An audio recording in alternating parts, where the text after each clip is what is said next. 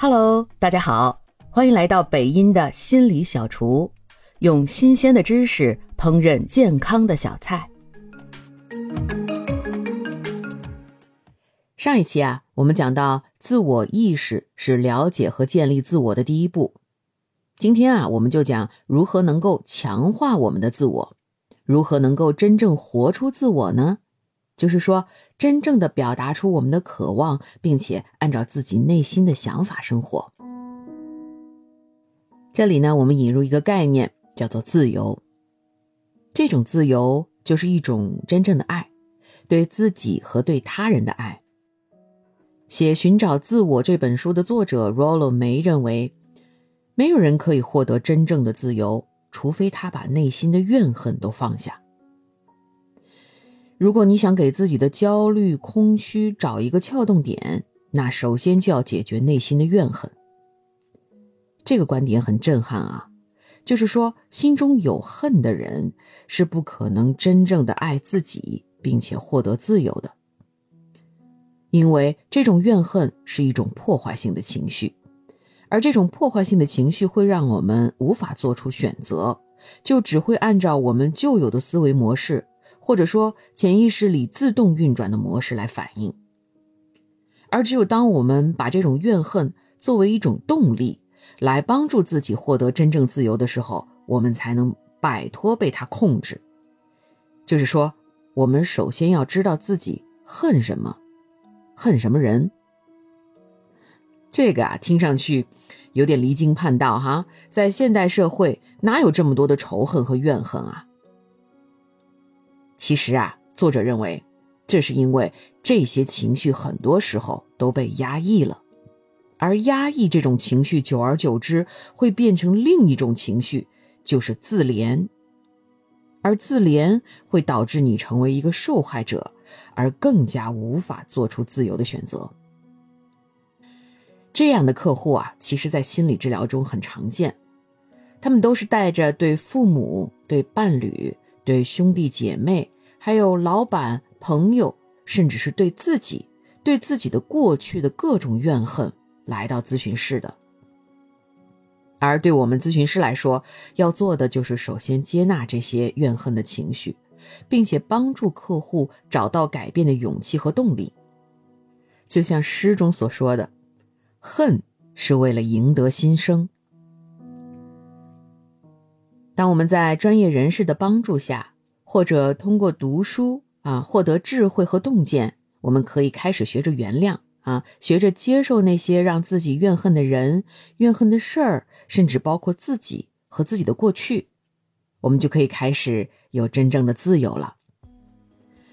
自由从我们的自我可以开始发挥功能开始。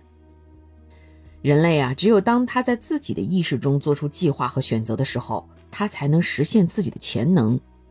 就是说，自我的成长来自于自我能动性。就是当我们能够根据自己的需求和意愿去主动选择做事情的时候，我们才会增强自我意识，从而不断强化自我。而反之，当我们没有选择，只是 follow 他人的意愿，或者任由我们的情绪来控制我们的时候，我们的自我是得不到强化的。就像我们在上一集里提到的那位天才少年，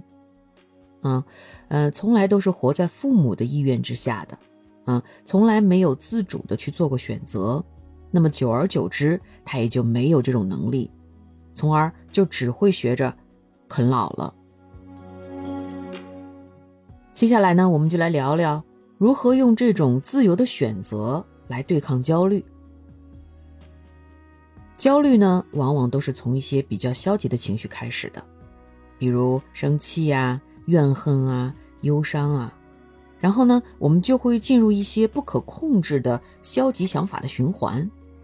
嗯，最后会延伸到对自己的贬低、对他人的仇恨或者对未来的迷茫。